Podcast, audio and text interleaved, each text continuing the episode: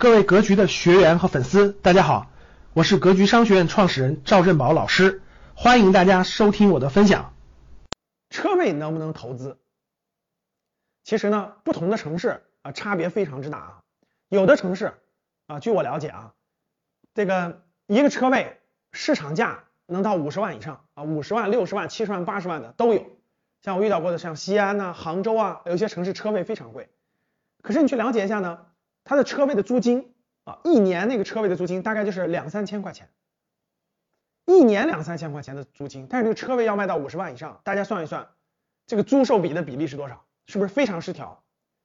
那有一些城市呢，车位的售价没那么贵，比如说北京，比如说一些普通城市啊，车位大概卖个十五万、二十万左右，那车位一年的租金，一个月大概一百五十块钱到三百块钱左右，啊，一年也就是一千五到三千块钱。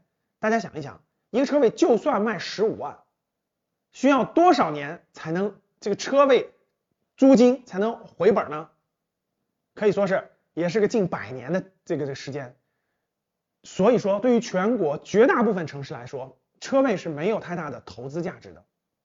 有一些特殊情况，比如说以前我就遇到过一个案例啊，有一个商场，整个商场的地下车位啊，那商场是人流量非常大的这种像万达这样的商场。它整个地下车位几百个车位啊，同时出售，可能花几千万买的那车位，但是一年的那个光收那个停车费，哇，一年就大几百万的收入啊，这种项目有没有呢？有，但是非常少。所以说各位，归根结底啊，总结一句，绝大部分城市的居民住宅的车位是没有投资价值的。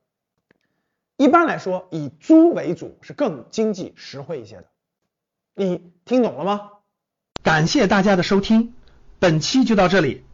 想互动交流学习，请加微信二八幺四七八三幺三二二八幺四七八三幺三二，欢迎订阅收藏，咱们下期再见。